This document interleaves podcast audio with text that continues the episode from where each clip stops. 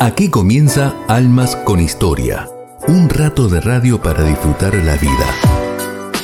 Con la conducción de Marisa Musi y Víctor Balseiro. Hasta las 20 por BTR Radio.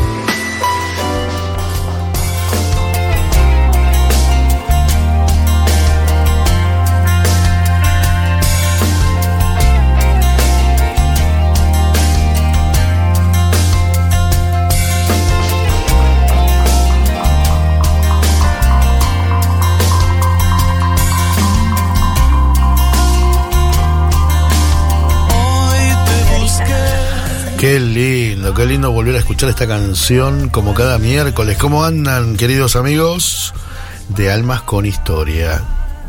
Le hemos puesto un modificador de voz al micrófono, por eso Qué buen es- efecto. Claro. Parece difónico. Sí, sí, sí. Se llama efecto, no sé, hacemuco. Redoxón. No me pase marcas, Balseiro. Calce, el ci- calcevita, yo tomaba cuando era chico, ¿existe todavía? Calcevita. La verdad que no sé. Como, Recuerdo. ¿no? Las sí. pastillitas esas que se ponían. Sí, O bueno, mejoralito. existe. ¿Existe todavía? bueno, tengo que hablar con Lito. Bueno, bueno. Bueno, sí, soy Víctor Balseiro y me acompaña mi compañera de viaje, Marisa Silvana del Magro Musi. ¿Cómo estás? ¿Bien? Bien, muy bien. Bueno, estamos, estamos saliendo, estamos saliendo de, de un enfriamiento y bueno, los que trabajamos con la voz nos afecta principalmente. Porque hizo frío en Buenos Aires. Estas dos últimas semanas hizo frío. No, dejamos la puerta abierta, me parece, hizo Ah. correntada, ¿viste? Este, creo que fue el domingo. Estaba con la estufa y salía cada rato eh, eh, a tirar cosas al contenedor que estaba haciendo unos Mm. arreglos. Sí. Y viste, nada, por dos minutos que me voy a poner campera. Salís en camisa y chaleco y bueno. Lo iba a chicanear con los goles de River, pero me da pena que se sienta tan difónico para continuar, así que no voy a decirle nada. No, no, River juega esta noche. Juega esta noche. Hoy es miércoles, estamos en vivo, por supuesto. En Radio Grote, en la radio de la Federación de los Círculos Católicos de Obreros. River juega esta noche, Boca jugó anoche. ¿Mm? Me chorreaba el televisor de cómo Ay, lloraba. Boca. De ¿Cómo lloraba ninguna manera, no le Sí, permito. Le pegó en el pecho al jugador de Corinthians, pedían bar, viste, hacían el gesto del bar y lloraban y lloraban. Dios mío, Dios mío. Hoy, como dijo Bonelli, a No se le va a curar pronto eso, ¿eh? llora, ¿cómo va? Club Atlético llora Juniors. Ah, no. Lo dijo Bonelli, bueno, qué sé yo, lo dejo a tu criterio también. Pero por favor. Bueno, ¿cómo están? Espero que bien. Un lindo Almas con Historia el de hoy. Almas del Sagrado Corazón. Me gusta, muy lindo. Sí, sí, sí, sí. Pero eso se va a tratar la segunda hora de este programa porque tenemos ahí dos invitados. Uno, claro, del gremio de los curas, para que, ¿no? que nos cuente un poco de la historia del Sagrado Corazón. Fue el viernes pasado. Porque fue un lindo fin de semana, porque el viernes fue Sagrado Corazón y el sábado... De Jesús, de Jesús, claro. Y el sábado, Sagrado Corazón de María. sí, qué lindo. Y algunos decían que el domingo se dedicaba al corazón de San José. No sé si sí o Ah, si mirá, no, pero mirá. me gusta también. Mira, Y le iba a decir del cupo. Hoy tenemos todos varones. hoy tenemos todos varones. Y es más, y a ver, a ver, a ver, a ver, los invitados, no, viene uno, una mujer viene. Una mujer, Claudio Brandt. Después tenemos, este, De las canciones está diciendo. sí, sí, de las canciones. Muy bueno, bien. Gustavo Cerati no viene, pero mandó el audio. Así me gusta. Después están los chicos del Destino San Javier, que son muy lindas voces. Me acordé algo cuando mencionó que tenemos Cuente. al sacerdote, la voz especializada para hablar del Sagrado Corazón. Muchos de los sacerdotes, sobre todo de, de acá de Buenos Aires, están de retiro hoy. Ah, mire usted. El padre Pepe Ballarino el domingo pidió oraciones eh, por este retiro que no sé si iniciaban hoy o si era durante esta jornada, pero sé que varios iban a participar. Suelen, suelen a mitad de año hacer un parate, no todos, por supuesto, pero diferentes congregaciones o diocesanas, ¿no? Lo que son del clero diocesano, van, van, van para, van para esos lados, ¿no? Como que es a recargar pilas, como cuando nos vamos nosotros de retiro. Exacto. Así que, así que bueno, bueno, pero hoy el de Almas, en la segunda hora, ¿no? Almas del Sagrado Corazón, fue pensado, ¿no? Un poco en el viernes. Vamos a tener un sacerdote, como les contamos, es el párroco de Inmaculada Concepción de Tigre, el padre Cote. El padre Cote nos habló en diciembre, ¿se acuerdan de esa procesión en lancha cuando se acercaba el 8 de diciembre? Sí, hermosa. Muy Sí, bueno. sí, sí. Él además, él además es sacerdote de la misericordia. en el año 2016, cuando fue el año de la misericordia. ¿se acuerdan que Francisco nombró a dos mil y pico de curas de todo el mundo, curas de la misericordia? Entre ellos tres argentinos, de los cuales solo uno vivía aquí en la República Argentina y es nuestro querido amigo el padre Cote, José Luis Quijano. José Luis Quijano, exactamente, más conocido como el padre Cote. Fue director del Instituto Superior de Catequesis, tiene una muy buena trayectoria en, catequesis, es más, tiene, está cumpliendo ahora una nueva función, ¿no? Este, a nivel catequético. Y después vamos a ir a llamar un laico, un padre de familia, Ajá. ¿no? Pero que me encantó su testimonio, que tiene que ver con las promesas al Sagrado Corazón. Ah, qué bueno. Bien. Claro, él sufre Bien. una enfermedad de base. Tiene este, leucemia. Y todo lo que significó el miedo, ¿no? Que te generaban desde el ex- de- desde lo de, de afuera, prendías la tele y se venía el mundo, se acababa Sí. el mundo, ¿no es cierto? Sí. Imagínense para una, una persona que sufría de Que está atravesando esa enfermedad. Exactamente. Exacto. salir, no salir, bueno, lo que sea. Cuidar a su vez a su familia. Y, mm, y él confió en el Sagrado Corazón. Y mm, medio que, lo digo con todo respeto, como que lo chicaneaba. Ajá.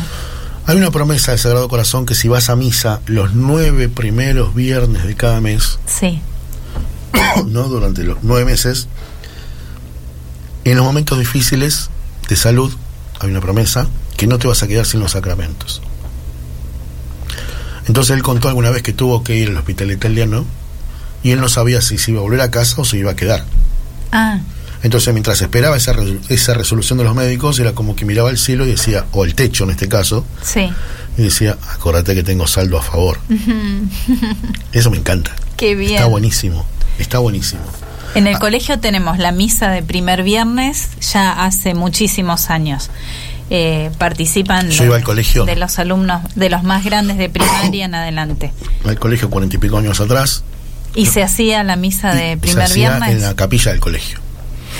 La misa de junio, que era el Sagrado Corazón, íbamos Sí. a una cuadra que estaba la Catedral de Morón y teníamos misa ahí. con con- otros colegios compartían con otra Sí, gente. sí, sí, sí. Seguramente era algo claro. más grande, algo especial. Aparte íbamos caminando, ¿viste? Eh, estaba bueno porque teníamos clase. Bueno, bueno. Y desde los varones lo veíamos de esa manera. Y desde las mujeres también. Por eso, por no, eso. no tenía que ver con Obviamente, eso. obviamente. Y después teníamos que Muy seguir, bien. no era que te ibas a casa, ¿eh? A cumplir el horario. Pero bueno, son recuerdos lindos. Y en la primera hora, en la primera hora, además de compartir lindas canciones, acá tenemos a Gustavo Cerati, a Destino San Javier, a Claudia Brandt, vamos a hablar con un experto en comunicación, en imagen y comunicación, un muy buen amigo, Alejandro Sangenis. Me encanta el tema, interesantísimo. ¿Pero por qué? ¿Y de quién vamos a hablar? A ver. Hoy es el Día del Pontífice, San Sí, Pedro y San Pablo. San Pedro y San Pablo. Entonces vamos a hablar de ese buen comunicador que es el Papa Francisco. Ajá. Ahora la pregunta es, ¿es realmente un buen comunicador? Exacto, es la primera pregunta. La primera pregunta. Sí, señor. ¿No? ¿Por qué? Porque él dice algo y, no sé, en Brasil lo toman de una manera, en Roma de una manera y acá en Argentina estamos esperando para castigarlo. ¿Es realmente así? O sea, él lo dice de tal manera, bueno, con Alejandro Sangenis, que es un tipo, a ver, ¿cómo le- de, una, de una trayectoria, pero, pero, este, muy impecable. ¿Viste cuando, Mari, cuando entrevistamos periodistas, para el Día del Periodista, y la pregunta clásica, ¿a quién te hubiese gustado entrevistar? Sí, Y te dicen, oh, a Juan Pablo II, uh, la Madre Teresa, a Maradona, a Mandela. Bueno, Ale entrevistó a Mandela. Ah, maravilloso. Entre otros, Bill Clinton y un montón de grosos. Un montón qué de grosos. bárbaro. Así que, Ay, qué interesante haber hablado bueno. con Mandela, qué bien. Qué bien.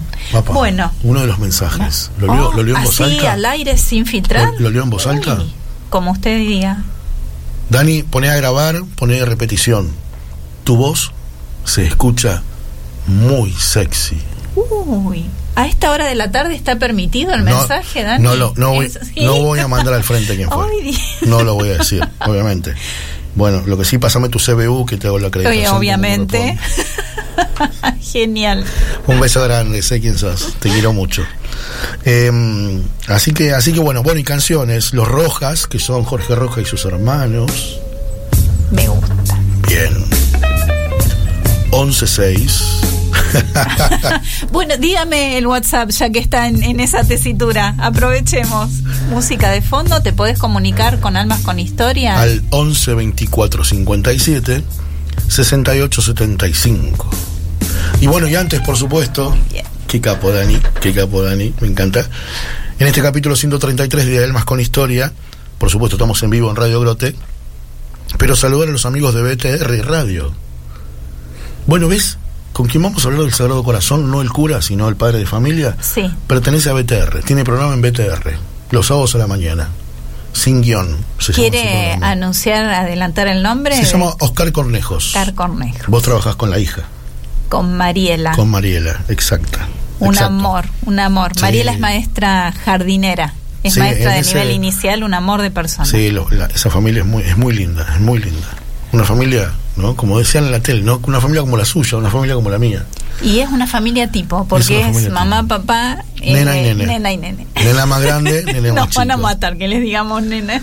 Bueno, bueno, un abrazo grande a nuestros amigos patagónicos, Radio Magna, porque hoy es jueves, ¿no es cierto? Ustedes nos están escuchando. Eh, Radio Divina Providencia, viernes a la noche, está comenzando el fin de. Los amigos de Pensilvania, en Estados Unidos, Solo Dios Radio, sábado a la tarde. Lindo. Según el pronóstico, aquí en Buenos Aires va a llover el fin de semana. Ajá.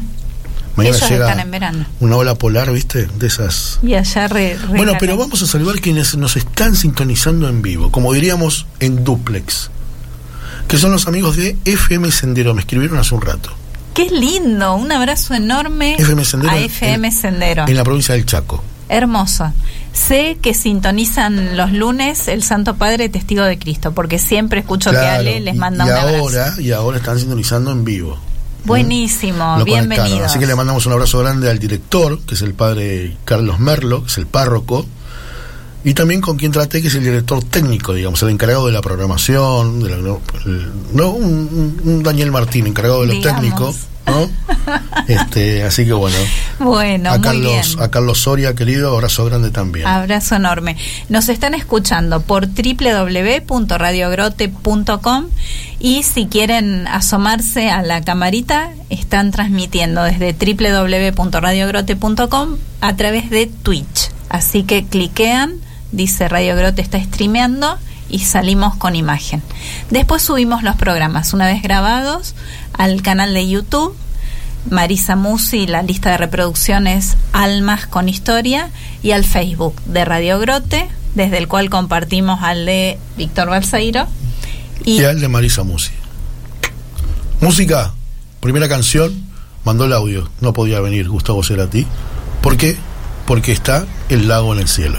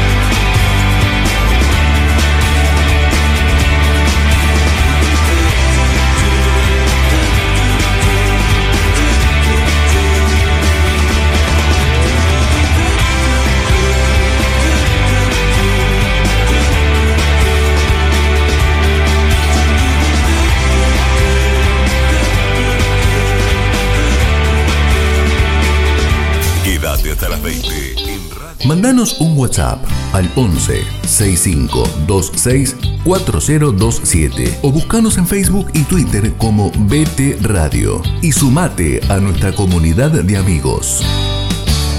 de radio para disfrutar la vida. Con la conducción de Marisa Musi y Víctor Balseiro.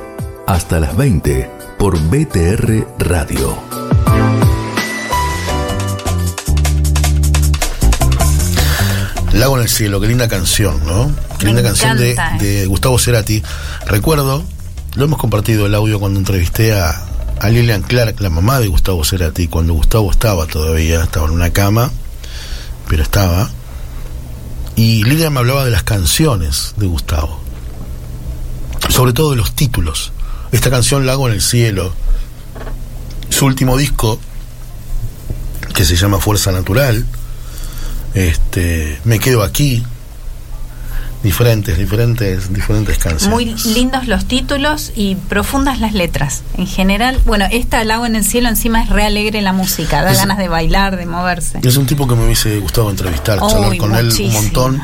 Muchísimo. Tengo mi querido amigo Cuchi, Carlos Yogna Prat, que suele estar en las mañanas de TN, de lunes a viernes y los sábados también, hablando de música, por supuesto es el, digamos, es, la mano derecha de, del bebé Contepomi. Es el último que le hizo una nota a Gustavo Cerati antes de salir de Buenos Aires hacia Venezuela, donde tuvo la CB y nunca más. Pero el último que le hizo una nota en Argentina fue Cuchi. Alguna vez no hemos hablado con él. Hablamos en Almas. Sí, sí, en Almas, en, Almas 2020 por ahí. Hemos hablado. Bueno, señores, hoy es el día del pontífice. Hoy es San Pedro y San Pablo, tenía un compañero en el cole que era doble santo. El nombre nada más, ¿eh? se llamaba Pedro Pablo Petinari, ¿no? De los volcadores Petinari. Pedro Pablo. Entonces él ligaba El día del onomástico. Cuando es el día de tu santo, se dice el día de tu onomástico. Bueno, y es el día del pontífice. Entonces, pensamos en hablar con un buen amigo. Siempre, siempre hay una buena excusa para hablar con un buen amigo, sobre todo cuando hace tanto que no hablas con él. Porque Alejandro Sangenis es experto en imagen y comunicación. Y esto lo hemos hablado ya con Ale. Claro, ¿cómo comunica Francisco? ¿Por qué? No sé, Francisco dice, eh, me duele la rodilla, ¿no? Y en Roma dicen, uy, pobre, que se cuide. Y en Argentina pensamos, uy, va a renunciar. Entonces, ¿de qué manera llega la comunicación? Vamos a saludarlo, ¿te parece? Con todo gusto. Alejandro Sangenis. Ale, querido, un abrazo grande. Aquí Marisa y Víctor en la radio. ¿Cómo andás? Hola Marisa, hola Víctor, querido amigo, una gran alegría y muchas gracias por tan linda presentación. Bueno, bueno, la verdad hace bastante, bastante que, que no que no hablamos. Este, Ale es un periodista de 30 años de experiencia en, varios medios de comunicación, en, diarios, en revistas, en, en, los canales, los principales canales de noticias, siempre es, es un manual de consulta. Y pensábamos que hoy, ¿no? El día del pontífice ya pasaron casi, no, ya más de ocho años de, que, de que Jorge se convirtió en Francisco. Y seguimos pensando lo mismo, ¿no? ¿Cómo, ¿Cómo sigue siendo? ¿Sigue siendo el que, gran comunicador aquel que decía quiero una iglesia pobre para los pobres? ¿O cómo, cómo, fue, cómo fue variando la comunicación y la imagen de, de, del vicario de Cristo? ¿Vale? Mira, yo siento que el Santo Padre en su momento causó realmente un fenómeno mundial en la historia de la humanidad en la comunicación. Como bien vos decís, todas esas frases que acuñó, toda esa impronta, toda esa marca personal que sería para gente terrenal, pero él haciéndolo desde su obispado en Roma, ha logrado eh, llegar universalmente como en muchísimo tiempo la Iglesia Católica o durante muchísimo tiempo no tenía llegada esa ida también a, a, Río de Janeiro y a Brasil y parar con la gran aspiradora de las iglesias evangélicas sobre la católica o, el renuncio de muchos católicos convocó esos millones de, de jóvenes a, hacer lío en aquel momento. ¿no? El Papa, por supuesto, recurre a diferentes formas de comunicación, las homilías diarias de Santa Marta, en unas, la catequesis, las audiencias públicas, sus mensajes, entrevistas, cartas públicas. Claro. Y, por supuesto, su comunicación directa con grandes líderes, con los líderes mundiales, no sé si grandes, pero los líderes mundiales, en los que con llamadas telefónicas que él le da un registro tan personal y tan cercano como el que te tuvo con su diariero cuando en aquel momento lo sorprendió para decirle que suspenda el diario porque ahora se iba a tener que quedar por un tiempito. Tal cual, te acordás. Fue extraordinario.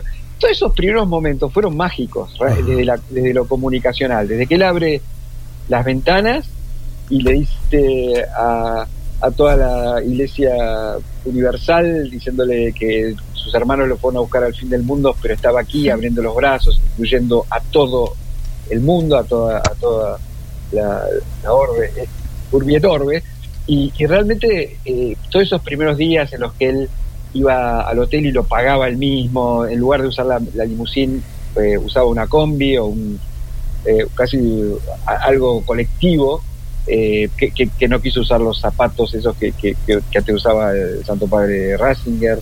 Eh, bueno, esto, estos son eh, formas de comunicación fuertísimas que a lo largo de los años por ahí se fueron diluyendo un poco porque justamente él empezó a hacer foco en cosas muy, muy concretas, ¿no? O sea, empezó a, realmente después de toda esa etapa de, si uno lo puede comparar con los 100 años de luna, los 100 días de luna de miel de los presidentes norteamericanos o en general de las grandes democracias, él pasó ya a hacer eh, el trabajo de pastor eh, que, bueno, lo llevó a distintos lugares del mundo, lo expuso a, la crítica y nosotros como argentinos realmente eh, nos disociamos de su trabajo de pastor, de su, de su misión y de su testimonio de pastor a eh, por ahí la crítica más eh, local nuestra de, si, él entró en cierta eh, política interna, en lo que yo personalmente creo que él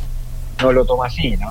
Él tiene un mensaje de misericordia, de caridad, que supera, que va por supuesto por encima de todo eso. Pero claro, son, son dentro de la comunicación hay, hay distintas formas y a veces se interpreta de distinta manera. Alejandro, ¿pensás que se cumple un poco nadie es profeta en su tierra por ser tan cercano, tan familiar? Claro. Ah, tal cual. Marisa, que estaba pensando esa frase que la iba a decir y me olvidé, pero la verdad que esa frase, nadie es profeta en su tierra, la, pero absolutamente es perfecta para, para este caso, es, es muy, muy, eh, por supuesto, de, la vida diaria, como también eh, cuando se dice cuenta tu villa, cuenta tu pueblo y encontrarás el mundo. es como que las cosas se repiten a escala, pero básicamente son, temas que se van repitiendo en ese sentido. Y contanos desde tu perspectiva profesional, ¿qué te molesta o te hace ruido, como se dice ahora, o qué no compartís, qué no te gusta tanto de la forma de comunicar del Papa? Yo, sinceramente, eh, lo conocía como Bergoglio acá, como, eh, sí. cardenal primado, como arzobispo de Buenos Aires, y me llegó una extraordinaria sorpresa cuando tomó eh, el papado, cuando, cuando, cuando papa, y a mí me dio la sensación que, que, que, le llegó el Espíritu Santo, ¿no? porque cambió de una manera extraordinaria. A mí acá siempre me sorprendió dos cosas. Su intelecto eh, está súper preparado. Sí. Y también de haberlo visto personalmente sin cámara ni, él justamente no quería que vayan fotógrafos o camarógrafos, pero yo sí iba a, cuando iba a las Villas Miserias y estaba con, el padre Pepe y le lavaba los pies a, los chicos sin avisarles, sin pedirle que se lo laven primero para después lavárselos, besárselos y, y demostrar una absoluta caridad y cercanía. Eso eh, en alguna medida se, se, dio después cuando también hizo lo mismo con, con, los marginados invisibles del mundo de Lampedusa, cuando va a, a, los lugares donde nadie se anima a ir porque realmente son de altísimo riesgo y él va con alegría y con llevando la fe. Entonces, yo lo que creo es que eh, a veces eh, su alta exposición, que no tenía acá, donde acá era muy reservado, casi te diría que hasta parecía malhumorado siempre, no me acuerdo Federico Boy, hacía maravillas, o, Guillermo Marcó, ¿no? que trataban de hacer maravillas para que no, no lo tomaran como, antipático. ¿no? En cambio allá es como que empezó a tener una, una sensación de alegría, de plenitud, que, que realmente a mí me pareció extraordinario. Ahora, yo te digo, creo que está muy disociado el cristal con que se ve desde acá con cómo se lo ve en el mundo en general, ¿no? Esa, esa, es la sensación que tengo. Entonces, eh, quizás, quizás eh, desde lo comunicacional, podría haber tomado, siendo tan inteligente, con pensamiento estratégico, con, con realmente, yo creo que es una personalidad extraordinaria, y podría haber intentado eh, tratar de morigerar o, de, o de cambiar un poco lo que se generalizó acá, donde sin prisa y sin pausa se lo ha eh, denostado de alguna manera por, por distintas cosas políticas, pero yo creo que en su espíritu él cree realmente que está por encima. Entonces, si bien desde lo comunicacional hubiera sido bueno para de alguna manera acercarse más también a, a la patria o al, o al, terruño, eh, por otro lado, yo lo que comprendo en él es que él siente que es un pastor universal y que tiene que de alguna manera recibir eso como, parte de, lo que es, su misión, eh, eh, lo, lo, acepta, esa, es mi sensación. Sí, sí, exacto. Y moviéndote un poquito del Día del Papa y de San Pedro y San Pablo, comentaba antes de la comunicación, Víctor comentaba que te diste varios lujos en, en tu profesión. Oh, sí, mira, si recorres la historia de Alejandro, pero tiene fotos con los mejores de aquella época, Bill Clinton, Nelson Mandela. Entras al sitio alejandrosangenis.com.ar y vas a fotos. Sí. Tremendo. Súper envidiable. Vos sabés que sí, vos, sabés que a veces, Ale, querido, mis amigos en la voz de Alejandro Sangenis, que está aquí conversando con nosotros, hablamos con algún periodista, ¿no? Por el Día del Periodista, por lo que sea, y una de las preguntas clásicas es, ¿a quién te hubiese gustado entrevistar? Exacto. Y muchos dicen a Juan Pablo II, o a Maradona, o a la Madre Teresa, o Mandela. Y yo decía, ay, yo conozco a alguien que entrevistó a Mandela, claro. Impresionante. ¿Cómo, cómo recordás eso, esos momentos? Mira, lo tengo muy presente porque realmente el poder haber tenido esas oportunidades que claramente también se dieron porque justo agarramos en revista Gente, sobre todo, la época de la convertibilidad, entonces podíamos viajar tanto a África, a Estados Unidos, hacia donde fuera en el momento, cuando en otros momentos, si no venía la época de hiperinflación o, momentos posteriores, no podíamos, viajamos en colectivo, si podíamos. Entonces, en esa época tuve esa suerte durante 10 años de poder eh, justamente estar en los lugares, a veces me encontraba con periodistas de Time, de Newsweek, y todos me decían, pero vos estás, hoy estás en África, estás, estás como nosotros en todos lados. Y, y decía, mira, sí, lo pasa en, este, en nuestro país, está dando un fenómeno muy especial que es este de la compatibilidad. Pero más allá de eso, estaba también una escuela de periodismo con la que tenía gente en aquel momento, donde había brillantes periodistas como Alfredo Serra, René Salas, antes Víctor Sueiro, y Lucán Gutiérrez, Gabriela Cosifi, Ana Donofrio. La verdad que teníamos grandes periodistas y, eh, y, justamente tenían esa mentalidad de ir a los hechos. ¿no? Ya en su época gente cubría cuando pasaba lo del Apolo 13 o o, se caía el muro de Berlín y inmediatamente estábamos ahí. Entonces, eh, antes de la televisión, después cuando la televisión fuerte, ya Telenoche y todo eso, ya empezó a, a un poco y, ahí se cambió. Pero tuve la suerte de tener esas entrevistas y la posibilidad y el mérito periodístico de haberlas logrado. Y justamente empecé a estudiar también coaching ontológico, programación neurolingüística, comunicación no verbal, y eso me dio la posibilidad de generar un concepto y un método propio, mi método de poder coachear después con ese eh, con, esos recursos, ¿no? De estos grandes personajes que, por supuesto, los había de los buenos y de los malos también, ¿no? Claro, cubrir situaciones de conflicto, bélicas, eh, así por conflictos raciales o ir a cárceles, donde, bueno, vas, vas atravesando toda la sociedad, que eso es lo, interesante del, del periodismo. Entonces, a través de eso, tuve esa posibilidad de consolidarlo, ¿no? Yo de chico mis, mis padres me, me, insuflaron mucho el tema de leer, había una colección muy linda que se llama Lo sé todo, que, te, da un, la enciclopedia.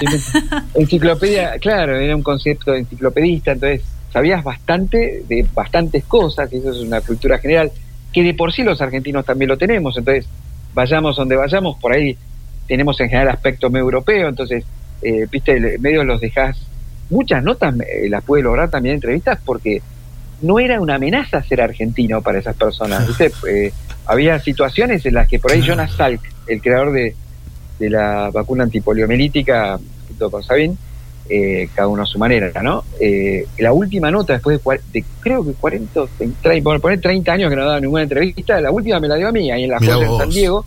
Y justamente pues le dije que era argentino, yo estaba con un fotógrafo Luis Micú, que era arquitecto, y él también tenía cierta debilidad por la arquitectura, pero también le daba curiosidad a Argentina, entonces tuvimos una charla lindísima, larguísima, y fue también un golazo, pero tenemos ese, los argentinos tenemos esa ese plus de, la cultura general, la, la verborragia, que justamente a veces cuando entreno a, políticas empresarios, mujeres empresarias, eh, justamente lo que tengo que desarrollar con ellas es que logren la buena escucha, porque para hablar en general somos muy buenos. Lo que nos falta es la buena escucha. Qué problema ese, ¿eh? Ese de, no saber escuchar. El no saber escuchar es tremendo. Lo ves, lo ves en programas políticos, no sé, esta noche ponele hoy miércoles, ¿no? Lo que están escuchando en la radio hoy, tenemos a viva voz en TN. Y eso no son debates, son discusiones, porque ya de antemano uno le dice al otro que lo tuyo es una porquería. No te escucho, ni siquiera te escuché una oración, pero ya te califiqué. Exacto. Exacto. Tal cual, tal cual, sí, la parte reflexiva. En general la gente escucha para contestar virulentamente en lugar de tomar la información que es preciosa, tener esa información y a través de eso, con las palabras del otro, escuchando y haciendo técnicas, por ejemplo, de, eco y espejo, tomando la postura corporal del otro. Por ejemplo, el Papa Francisco lo, hace eso. Eh, Mandela lo hacía también. Eh, Clinton lo copió, de, lo modeló de Kennedy. Eh, cuáles son los tips para poder empatizar, entrar directamente en la, en la cabeza del otro con, con las propias palabras, con las creencias, ¿Cómo es tomando la postura corporal del otro, Alejandro? Acláranos un eh, poquito eh, eso. Sí. Eso se llama técnica de espejo. Vos muy, muy suavemente y calibradamente vas acompasando y calibrando cuál es la postura de la otra persona, de tu contraparte, con tertulio, con, con quien estés conversando, y de, y de una manera muy, muy suave te vas eh, mostrando de la misma manera la postura. Eso, por ejemplo, en las reuniones lo ves cuando hay padres en el Family Day, en los, días de deporte, o, que los padres se van poniendo uno al, otro mirando a sus hijos y están en un momento dado todos iguales. Vos entras en un bar y ves una pareja bien avenida que están el uno eh, y el otro, los dos acercándose cada vez más, ¿no? con las cabezas que se van acercando. La gestualidad se va imitando también. En cambio, cuando hay, un, hay diferencias, claramente se distancian y se cruzan de brazos y se ponen la mano sobre la boca para tapar y no querer decir lo que realmente piensan o porque podrían gritar algo o lo que fuera. Entonces, e, eso es una. Y después la otra es la de espejo, la otra es la de eco, que es repetir el predicado de lo que dice el otro. ¿Viste como esa tía simpática y divina que te escucha y, y vos le contás que ese día fuiste al botánico a, pasear, y dice, ay, fuiste al botánico a pasear, te repite lo mismo, y, y repitiendo solamente eso, eh, crea una sensación de familiaridad y afabilidad que hace que el otro se abra mucho más, ¿no? Entonces, eso llevado a las negociaciones, a, temas así donde hay disputas eh, difíciles, todas esas técnicas, o también saber cómo sentarse, dónde enfrentar a otro o no, o tomar una postura menos rígida y de costado y no a una mesa frente a frente donde es claramente un desafío. Uno ve las últimas fotos de Putin con Macron, por ejemplo, y hay una mesa, son mesas de 7 metros de largo de, cabecera a cabecera, que claramente muestra la diferencia que Putin quiere mostrar entre Occidente y Rusia. Tal cual. Entonces, todo, todo es gestual. Hoy la, hoy la comunicación más fuerte es la gestual, donde por supuesto la Iglesia Católica tiene ya milenios de, de sabiduría en ese sentido. exactamente, exactamente. Pero otra foto que me, gustó mucho de todas las que vi con Lady Di, qué linda mujer. ¿eh? ¿La, mujer de? Con una foto que tenés con Lady Di, con Lady Di. Ah, sí, sí, sí, bueno, otro, exacto, Lady Di. Lady Di eh, es, era una de las mejores mujeres en, el tema de comunicación eh, no verbal. Ella fue una genia usando su carisma extraordinario, con una, una mirada preciosa. Son divinas también las fotos justamente con, con la Madre Teresa de Calcuta, de ellas, ellas juntas. Sí. Eh, y, usaba, y usaba todo ese atractivo con los fotógrafos y camarógrafos y los llevaba a Angola y, ahí, y ahí visibilizaba a los chiquitos eh, que estaban con las piernas amputadas por las minas personales que, están sembradas por toda Angola, por ejemplo. Eh, y, utilizó muy bien todo eso, pero desgraciadamente una cosa que, se percibe en, su gestualidad también, que ella, por ejemplo, se acariciaba su mano, una mano con la otra, porque cuando recibía esa, atención de los fotógrafos se sentía algo incómoda, a pesar de todo. Ah. De hecho, muere un poco por ese tema, ¿no? Como perseguida por los paparazzi, ¿no? Sí, eh, Cuando, cuando, cuando ella se escapa de eso. O sea, que si bien, de alguna manera, ella está por ahí, su vida fue, a partir del casamiento del príncipe Carlos, absolutamente eh, dedicada a la comunicación, igual así eh, lo, sufrió muchísimo, ¿no? Pero claramente unas notas más interesantes que tuve, yo estuve ahí con ella en, el sur, cuando primero acá en San Isidro, cuando fue al hospital de San Isidro, en el hospital británico, y después ahí en, en y Gaiman, y después cuando cuando fue su cuando murió no fui a, cubrir su, sus exequias y, todo lo, que pasó con, con Inglaterra que casi casi con el, Reino Unido que casi cae en la corona por por la distancia que había entre la reina de corazones como la llamaban a Diana sí. la extraordinaria gestual y eh, la reina Isabel una extraordinaria monarca pero que no había hecho lo gestual necesario que eso eh, Blair fue el que le dijo, eh, Su Alteza, si usted no sale a, llorar a la princesa, la, la, monarquía deja de existir. Hmm. Entonces ahí bajaron la bandera de la Union Jack, la pusieron a mitad de, asta y ella salió con, el príncipe Felipe a, a rendirle homenaje al mar de flores que había en la puerta de Buckingham Palace. Y realmente se salvó la monarquía porque el pueblo británico estaba indignado de que la reina no, expresara el, dolor que, todo el pueblo sentía. Así que eso también es gestualidad. Exactamente. Impresionante. Ay, es re interesante el tema, re lindo. Sí, me quedaría como una hora conversando. Ale, la verdad que te agradecemos, te agradecemos mucho y como dice, dije al principio, siempre es una buena excusa para llamar a un amigo que hace mucho que no hablas. Qué bueno. Un gran placer, un gran placer y, realmente me siento muy identificado con ustedes, así que para mí es una gran, gran alegría. Gracias, Ale. Te mandamos un abrazo grande. Fuerte abrazo, Víctor. Un gran cariño, Marisa. Gracias, hasta luego. Mis amigos, la voz de Alejandro Sangenis.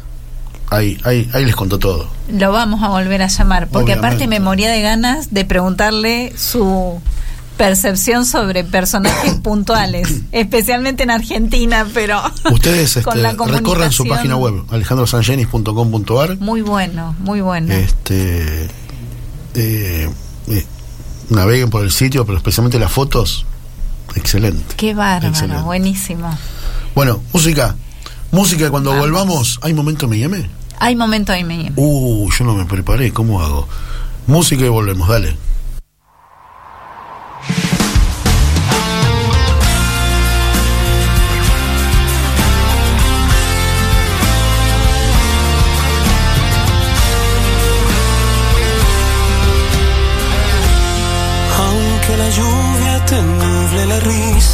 Una carta en el fuego se vuelva ceniza y un viejo recuerdo se pasó la edad. Viajan estrellas en noches de luna y el mar se desviste de pálida espuma, los árboles crecen una eternidad.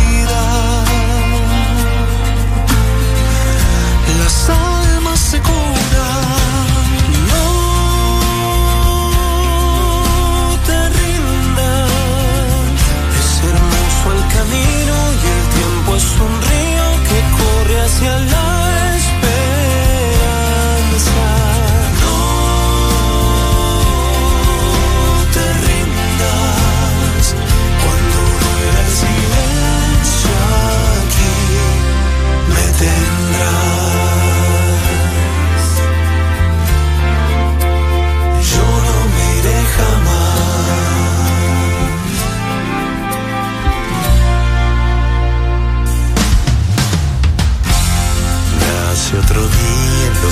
del cielo se escriben canciones después de un te quiero. Si un sueño se duerme, otro empezará.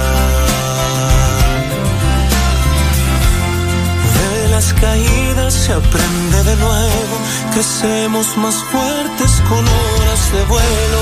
La vida te enseña a encontrar la verdad. Las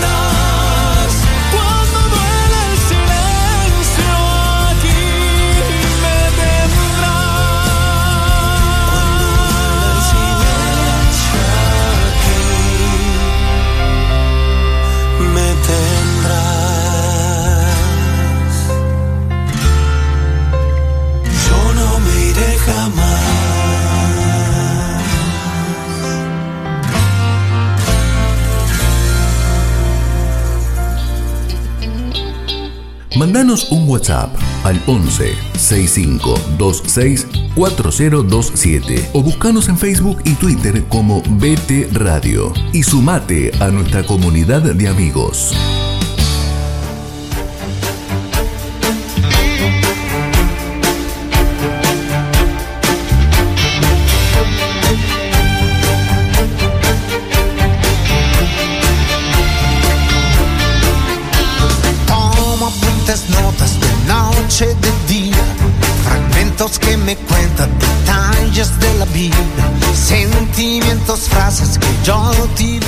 Detalles de la vida. Está bueno Ah, eso. ¿eh? encima va a cantar. Detalles de la vida. No es poco. ¿Tenés detalles de la vida? Algunos. Todos tenemos. Tenemos porque lo voy a estar interpelando. Voy a ser piadosa con su difonía, Mm. pero me va a participar en, en esta charla, Y en Balseiro. este momento M&M, ¿qué título traerá para hoy? Juro que no lo sé. Juro que no lo sé porque, bueno, nosotros somos así, espontáneos. Espontáneos. ¿No? El título surgió también de alguna de nuestras entrevistas. Van, van dando material, Ay, van lindo, esto me en cuenta, comentario. me cuenta Patri Vélez. Yo fui hace unos años a la casa de té en Gaimán, donde estuvo Lady Di. Ah, mira qué interesante eso, sí. En una vitrina, me cuenta, está la taza, el plato, la cucharita y todo lo que usó ella. Y Ajá. también la silla donde se sentó. Todo. Todo en un lugar bien Para protegido. poder ¿no? visitarlo, sí. Qué bueno, sí. qué bueno es. Gracias, Patri, por compartir eso. Mira vos. Bueno, vamos a estar conversando un poquito sobre un tema que nos atañe a todos, que es la corrección fraterna. Uh, Y usted recién comentaba con el entrevistado esta forma de debatir de algunos personajes públicos. Y en Argentina en general, bueno, en Argentina en el mundo, nos tienen habituados los políticos mm. a que en primer lugar no existe, no son debates. es. Exacto. Son discusiones. Son, y yo diría que ni siquiera, porque para discutir en un punto hay que escuchar al otro para Bueno, contraargumentar. En general nos habituaron a que agresión va, agresión viene, más o menos. Eh, sin ir tan alto en, en el nivel, vamos a hablar de la corrección fraterna entre nosotros y mm, de qué implica, porque en primer lugar la tentación puede ser ¿por qué tengo que corregir a mi hermano? Que se arregle solo, es otro adulto que se haga cargo de sus decisiones o, o de sus dichos. Y sí, y en realidad eso tiene que ver con la libertad individual, pero parte de nuestra vida en comunidad es este porque te quiero y te quiero bien, te ayudo y te acompaño en lo tuyo. Entonces, si estoy viendo que estás metiendo la pata, que estás equivocado en algo, eh, te lo señalo, te lo comento, te lo muestro para ayudarte. y sigo respetando tu libertad. Entonces, ¿cómo hago para mostrártelo o para comentártelo? ¿En público, delante de todos y burlándome y riéndome? ¿O, o la, el sentido común, digamos, más elemental me dice que así como me gustaría que me traten a mí, yo tengo que tratar al otro? Lo llamo aparte, le digo en privado, le doy la oportunidad de responder, quizás algo que yo no esté viendo, y en última instancia respeto su libertad, porque que yo corrija a alguien, estamos hablando en, esta situación de pares, de, una corrección fraterna, es eh, a un cónyuge, a, a, un hijo adulto, a un compañero de trabajo. A un empleado. A un empleado. Eh, que yo haga una corrección, un señalamiento, no implica necesariamente que el otro lo tome y actúe en consecuencia. Quizás no, no va a estar de acuerdo, quizás no va a poder actuar de otra manera y va a persistir en el error, quizás le va a tomar otro tiempo, porque hablamos de procesos. Entonces, lo que cada cual ve es en un tiempo determinado y con una historia de vida y una experiencia determinada. No, no todos llegamos al mismo lugar, a la misma conclusión en el mismo momento. Esto es parte de respetar este libre albedrío. Dios nos regala el libre albedrío, ¿quiénes somos nosotros para pasar por encima de eso? Em, estuve escuchando y, viendo un poquito, hay una homilía muy linda del padre Pedro Justo Berrio en YouTube acerca de la corrección fraterna. Y él ponía el ejemplo, que no sé si es real o si es un mito, pero me gusta la, la imagen. Dice la tribu Babemba. Eh, cuando alguien de, de esa tribu eh, comete un error, así públicamente se lo convoca al centro de la plaza y se va llamando al resto de la tribu. Entonces se reúnen todos en el lugar para hablar bien de esa persona delante de él. Más allá del error o la equivocación que acaba de cometer, se resaltan sus virtudes, sus logros hasta el momento, sus aciertos, que es un poco lo que veníamos hablando de la columna anterior de la benedicencia. Hablar bien y hablar bien de él delante de él. Porque también nos pasa esto de las luces y las sombras, las virtudes junto con los errores. Entonces, bueno, esto fue un error puntual, esto es una equivocación o esto está mal. Pero eso no es todo lo que soy yo como persona. Tal cual. También soy mis aciertos, mis cosas buenas, mis cosas rescatables. ¿Qué sentido tiene la corrección si no es para ayudarme a mejorar? Si no está fundada en el amor. Yo cómo me estoy acercando a la persona que quiero corregir, desde el amor. Por eso cuidar su privacidad, respetar su integridad, eh, su forma también, su historia.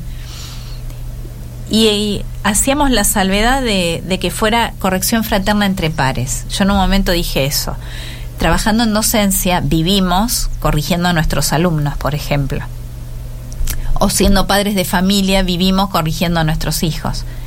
Bueno, estas reglas de, de lo público y lo privado, lo respetuoso, lo amoroso, se mantiene en todo ámbito. Yo a mi alumno quizás lo corrijo en público delante de la clase desde el respeto y desde el amor y el cariño que les tengo y por eso les estoy enseñando. ha habido años de, de un sistema de algunos maestros basados en la burla. Y justamente eso no tiene nada que ver con la corrección porque poco ayudo a mi alumno si arranco burlándome de que cometió un error. Lo más probable es que cometa errores hasta que aprenda. Y los vuelva a cometer. Estamos muy lejos de, viste que nos decían, de los errores siempre se aprende. Bueno, ese es el punto, ayudar al otro a que pueda aprender de ese error. Exacto. Y también este respetar y ser tolerante incluso con el error sostenido porque a veces yo de afuera voy a estar viendo algo, voy a acercar mi corrección y el otro no la va a tomar. Y de eso también tengo que ser respetuosa. Lo más probable. Así que animarnos a, ir de la mano de Dios Padre. ¿Cuántas veces te habrá dicho Martita? No seas de boca, Marisa. Pobre de vos, de ninguna pensá, manera. ¿no? Pensá, de pen- ninguna claro, manera. la- Hablábamos de cometer errores, Balseiro. Tenés que ser distinta a tus hermanos, tenés que marcar el ejemplo, sos la más grande. De ninguna Ellos manera. tienen que seguirte.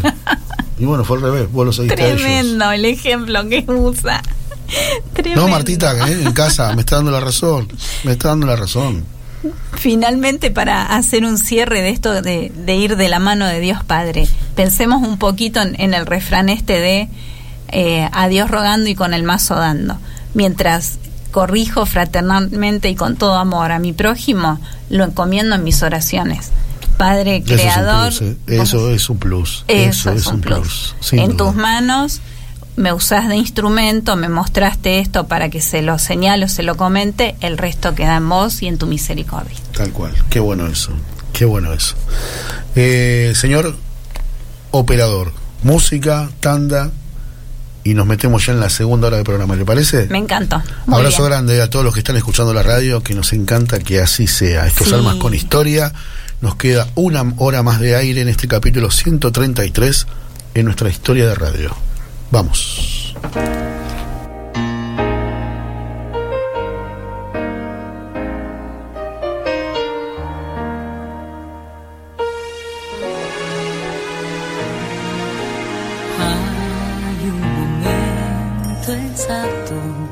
Un sonido y un color, descubriendo la emoción a tu lado.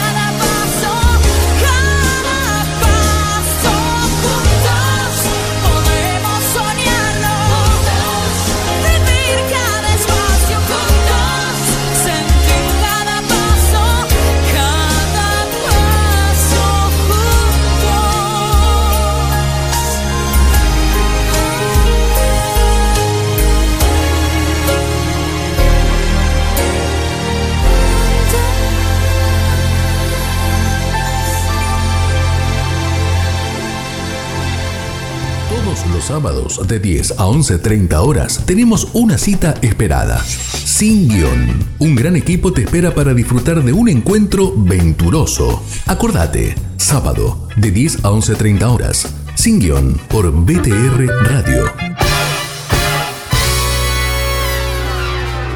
No faltes.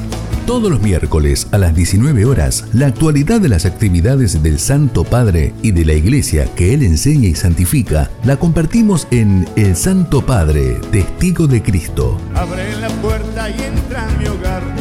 Programa de bendición con la conducción de Alejandra González por BTR Radio. Te esperamos.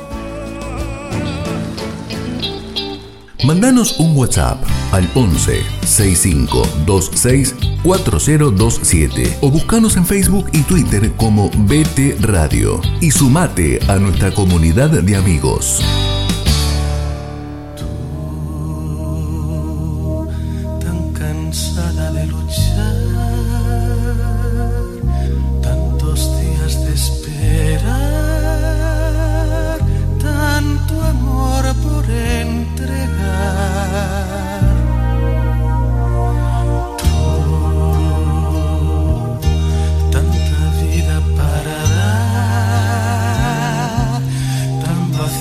De pensar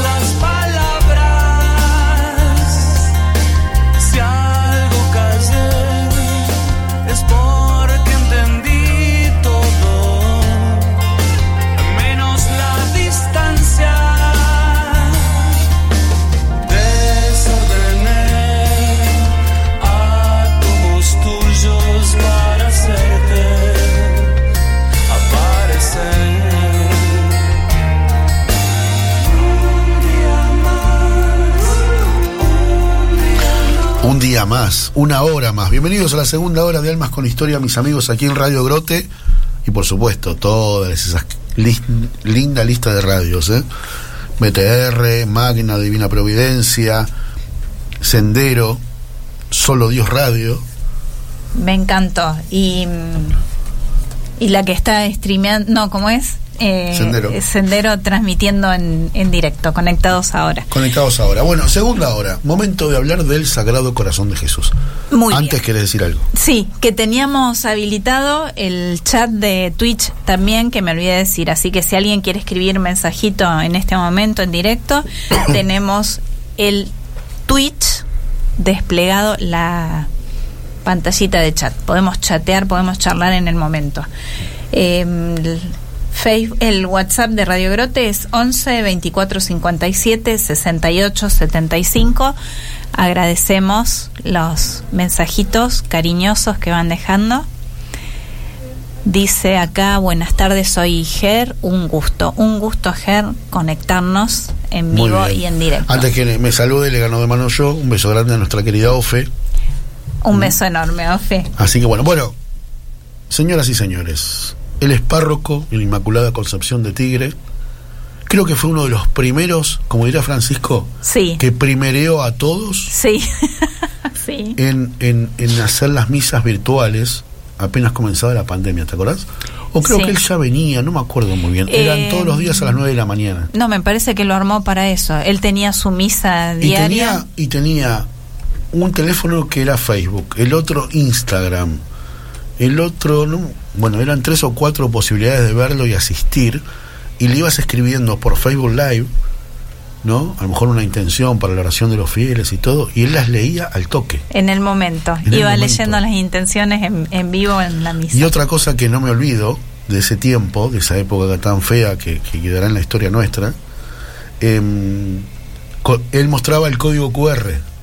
ah, para sí. que todo el mundo pueda hacer donaciones y se juntaba un X cantidad de dinero y él iba al mayorista y se ocupaba de las compras. Cierto, tenés razón. ¿Te acordás? Sí, sí, sí. Y siempre Sí. transparentando todo, lo que se juntaba, lo que se gastó, lo que se compró. Bueno, pero hoy lo convocamos, es sacerdote de la misericordia, de eso que te dije al principio. La última vez que hablamos con él fue un miércoles en diciembre, previo al 8 de diciembre, que se iba a ir a la procesión en las lanchas por, por el Por Tigre. el tigre. Y aparte, Hermoso. Aparte es un amigazo, por supuesto, el querido padre José Luis Quijano, el padre Cote. Querido padre, un abrazo. Aquí Marisa y Víctor en la radio. ¿Cómo va, padre? Hola, ¿cómo les va? Qué bueno escucharlos. Bueno, yo me- mientras contabas estas anécdotas me, me reía, porque es verdad, este, yo empecé, empecé el 7 o 17 de marzo con la primera transmisión y la pandemia empezó el 20. Claro, para mí, Eh, para mí empezaste vos primero. Empecé dos días antes porque se me ocurrió, así sin imaginar que iba a haber- ¿Quién iba a imaginar lo de la pandemia? Nadie, nadie. Nadie, Y nadie. entonces lo hice porque fue el cumpleaños de una señora que cumplió 80 años y no podía venir a la misa. Entonces yo le dije, mirá la, co- mirá la vida, ¿no? Lo que es la vida. Qué bárbaro. Le digo, no se preocupe, dígale a su nieta que le ponga el teléfono, que yo se la rezo por el teléfono. Ah, mirá. Fue No, no, fue- premonitorio, ahora que- Cote, es- Ahora que me esa transmisión. contando, eh, Ahora que me estás contando, me mato de risa porque fue así. Y a partir de ahí, este, nada, bueno, empecé. Y es verdad, yo tenía cinco teléfonos eh, eh, y uno por Facebook, otro por Instagram, y, todo lo- y eran todos teléfonos viejos, no eran teléfonos ultra smart, ¿viste? smartphone. Qué grande. No, no, eran teléfonos viejos que les compraba un chip en el kiosco que vale dos pesos Claro. y entonces lo tenés para transmitir y lo tenía este, algunos con datos y otros con wifi y transmitía entonces con las distintas redes sociales pero algunos teléfonos eran eran, eran bastante eh, berretongos va, no, no berretas viejos entonces le- todo le costaba un montón tenía que estar media hora antes armando el sistema este, y después cuando transmitía, bueno, ya después que- cuando arrancaba ya, ya andaba, ¿no? Ya transmitía. Este, no, sí, sí, fue, fue una... Y después lo que contaste del QR fue verdad. Y la gente depositó, yo, yo llegué a, comprar alimentos semanales para 350 familias, bolsas de alimentos de 25 productos cada una. Qué bárbaro. 25 cada En ese momento la bolsa costaba más o menos 2.500 pesos. Hoy no parece nada 2.500 pesos, pero capaz que hoy esa misma bolsa debe costar 7.000 o Lo más probable. 8.000 pesos. Lo más probable. sé. Se han cambiado mucho, pero pero me acuerdo que costaba 2.500 pesos porque era más o menos el presupuesto que yo tenía para las 350 bolsas. Sí, sí, sí, sí. Teníamos 350 bolsas y después no sabíamos cuánta gente iba a venir a buscarla. Claro. O sea, había una logística que era el, armado de la bolsa. O sea, había que, había que ir al, mayorista que vienen paquetones, ¿viste? Eh, estos, estos envueltos en nylon de 50 unidades. Había que desarmar los paquetones, armar las bolsas, y después armábamos las bolsas. Y después no sabíamos si iban a alcanzar. Porque no es que no es que la gente estaba anotada, que eran. No, o sea, ha- hacíamos 350 porque era lo que nos daba el presupuesto. Y justo llegaba la última persona, ¿viste? Y, y, y, y- y se nos acababan las bolsas. Ningún día nos pasó de la providencia, no te lo Sí. cuento de verdad. Que, que nunca nos pasó de decir, no señora, se nos acabó, váyase, no le podemos dar nada. Qué bárbaro. Igual, igual, igual te cuento esto, esto por favor que no lo escuche nadie. Ah, bueno, dale, dale. una, trampi- una trampita, una trampita.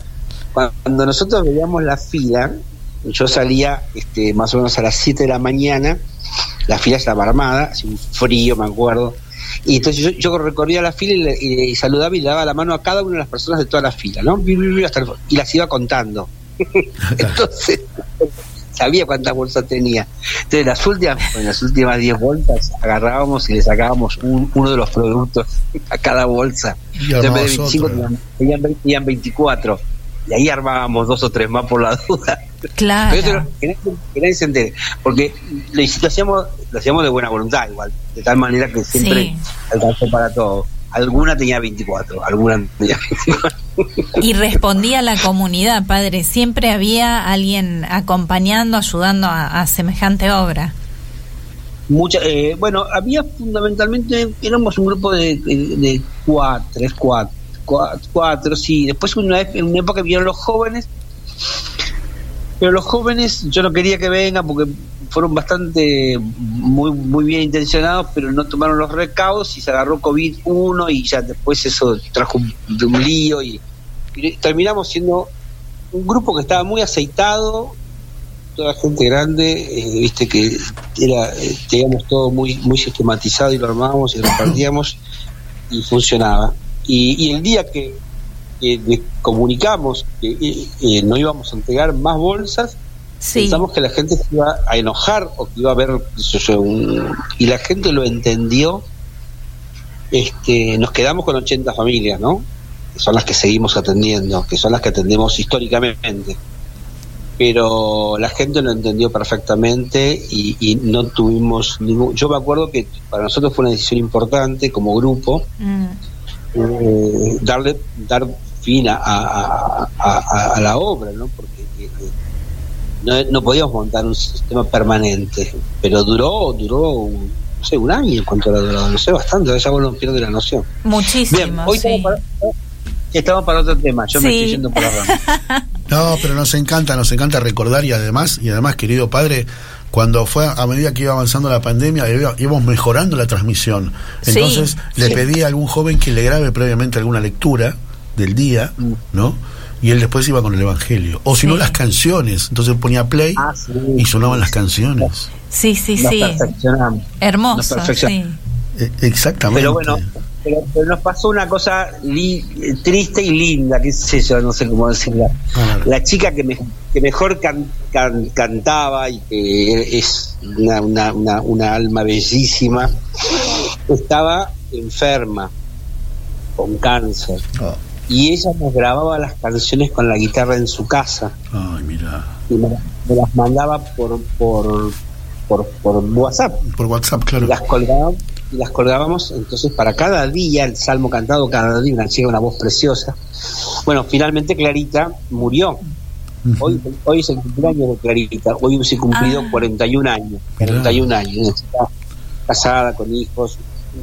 Una, un alma bellísima no Clarita Fuentes Rocha que que no solamente la amamos porque siempre animó las misas, sino además durante la pandemia era la voz musical de la parroquia, ¿no? Claro. Y el- como nos quedó grabado todo, todos sus cantos de un año, eh, el día que hicimos la misa de- en el cementerio, la misa de despedida, pobrecita, Cantó va, y, y pusimos los cantos de ella, Ah, estaban perfectamente grabados, y bueno, fue un- una emoción, ¿Qué te y parece? además tenía un, un audio que ella también nos había dejado este, eh, hablado, donde ella eh, fue despedida.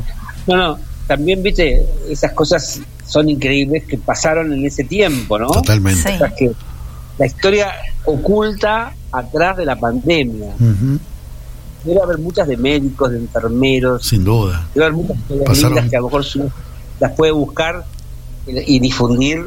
Son las cosas que la, la tristeza de la enfermedad o de, de la pandemia hizo salir de muchos lo mejor, ¿no? Exacto. sí, tal cual, Exacto. tal cual. Te meto, te meto Bueno, en tema, te, te meto en sí. tema directo, querido padre, con esta pregunta ya directa. ¿Qué es el Sí. sagrado, qué es el Sagrado Corazón de Jesús para vos, querido padre? Bueno, primero te cuento qué es y después te digo qué es para mí. Dale, Bien. Dale. primero que, Pautamos. no, primero, primero hay que hacer como una catequesis, Ah, ¿no? obvio. Eh, para explicar, explicar brevemente Dale. qué es y después yo- después digo lo que lo que significa para mí que, sí- que significa mucho no pero porque esto de dónde viene no de dónde viene el Sagrado Corazón son son cosas que están instaladas y a veces pero todo tiene tiene tiene su origen no y bueno eh, se remonta bastante se remonta al siglo XIII no y la palabra corazón cordia ¿no? Cordia, misericordia, cordia, corazón, es el centro o el núcleo donde uno marca que está el cariño y el afecto. ¿no? Te amo de corazón, dice uno, ¿no? No dice te amo con la cabeza, te amo con el corazón. te amo con el corazón. Te amo con el corazón. Es entonces, eh, nace una devoción a este corazón de Jesús traspasado por el pecado, lastimado y eh, de alguna manera herido, ¿no? ese corazón que ama, que ama misericordiosamente. Y entonces ese, ese corazón, esa devoción al Sagrado Corazón, hacerle devoto, era eh, querer tener un corazón como el tuyo, querer tener los sentimientos de Cristo, va a decir San Pablo en la Sagrada Escritura, ¿no? Desearía, desearíamos tener los mismos sentimientos de Cristo Jesús Qué lindo. amar como él amó, amar con el corazón de Jesús, con un corazón que, eh, que ama y que late, ¿no? O sea, al ritmo de este sentimiento. Esta devoción se va extendiendo, pero toma mayor fuerza cuando eh, Santa María de Alacoc es la que recoge esta devoción y escribe una consagración al Sagrado Corazón de nuestro Señor Jesucristo, ¿no? Y donde ella eh, expresa en esa oración la entrega, ¿no es cierto?, de toda su vida, irrevocablemente a Él, para renunciando a todo, renunciando a todo y para hacer aquello que a Dios más agrade, a Él que es el único objeto del amor de ella. Y esa, esa, esa consagración sigue vigente, digamos, la seguimos leyendo, ¿no? Y la seguimos este, expresando. El otro día también, entre las varias cosas del Sagrado Corazón, el escapulario de la Virgen del Carmen, del, del reverso, Sí. tiene el Sagrado Corazón. ah, Eh, yo también esas cosas las descubrí ahora, este año, porque se van, se van cruzando las, las, las espiritualidades, se van cruzando las devociones, ¿no? Y después Juan Pablo II, San Juan Pablo II escribe una consagración al Sagrado Corazón de Jesús y nos invita a todos a consagrarnos a, a este corazón misericordioso para que en nuestros corazones también reine, ¿no? Eh, la misericordia y reine ese mismo amor misericordioso, lleno, lleno de amor. ¿sí? La devoción nace fundamentalmente en reparación de los pecados. O sea, es un amor de reparación. Dice que nosotros estamos habituados al amor de generación. Ajá. O sea, vos amás algo y cuando amás creas vida, por decir de alguna manera, ¿no? Un Sí. encuentro amoroso genera vida. El amor misericordioso, el amor del sagrado corazón, es un amor para reparar lo lastimado. Por eso ama al menesteroso, ama al pobre, ama al herido, ama al pecador, ama al necesitado, ama al que está. eh, el Sagrado Corazón es, un- es un- como un corazón está puesto para amar a todos, por supuesto, universal, pero que ama más preferentemente a quienes más, más débiles, más vulnerables, ¿no? Y, el- y la devoción al Sagrado Corazón es ofrecernos y consagrarnos a reparar los corazones rotos. A reparar corazones rotos. Este, esa es una devoción que fue como, como, como prendiendo, ¿no? Porque es mu- muy humana de alguna manera. Es más fácil entender la espiritualidad del corazón. De hecho, hay- congregaciones religiosas que se dedican, eh, están consagradas al, al- al- al Sagrado Corazón.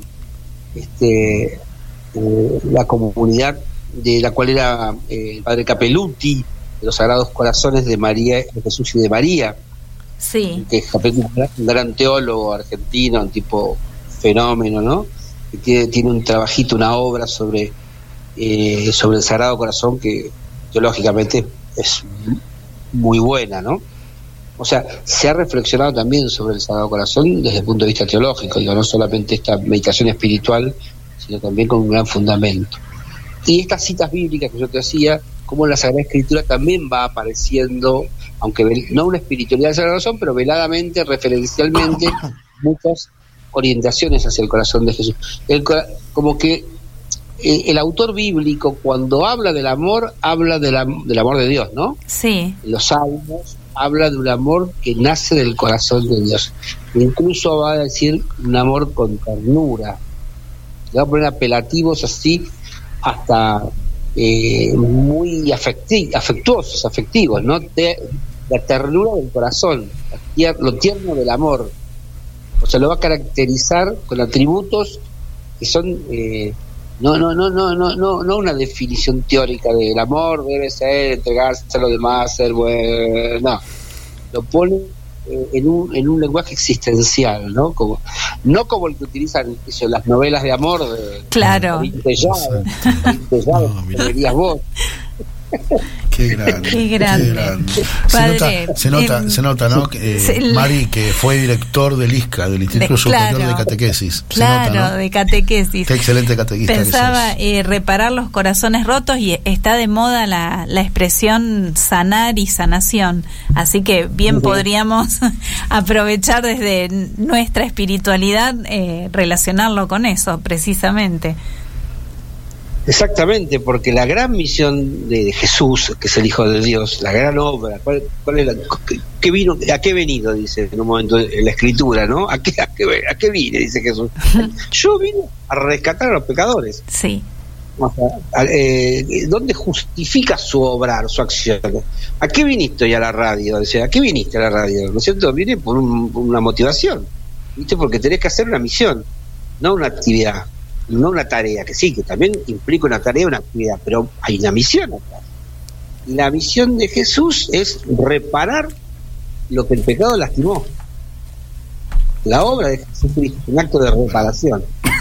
Pero dice, dice, dice el, el, el pregón pascual, ¿no? sí, sí. Dice, oh feliz culpa, oh feliz culpa, que mereció tan grande reparación. Con ocasión, porque Dios, porque es Dios, entonces Dios, porque es Dios, por más, o sea, todo lo que haga va a ser mejor que lo que hizo. Entonces, si la obra de la creación fue buena, la obra de la recreación es mejor. Porque, porque ahora entonces nosotros al acceder reparados por la gracia de Dios al cielo, ya vamos a ser, estarnos sin ningún tipo de herida, por decirlo, ¿no? Sea, libres de todo, toda inclinación al pecado, ¿no? en la plenitud y en la felicidad total, ¿no?